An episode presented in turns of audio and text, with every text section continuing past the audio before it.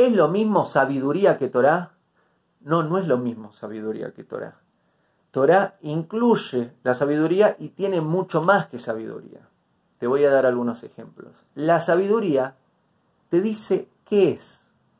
La Torah te dice lo que Dios quiere y cómo lograr lo que Dios quiere. La sabiduría te dice lo que es ahora. La Torah te dice lo que fue, lo que es y lo que será. La sabiduría te informa.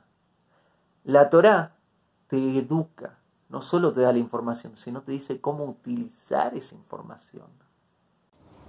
Mis estimados, el audio que acaban de escuchar es una pequeña parte extraída de la clase completa, el podcast completo llamado ¿Qué es la Torah? Lo pueden buscar aquí en su canal, en Spotify, en iTunes, en YouTube y más. Hasta pronto.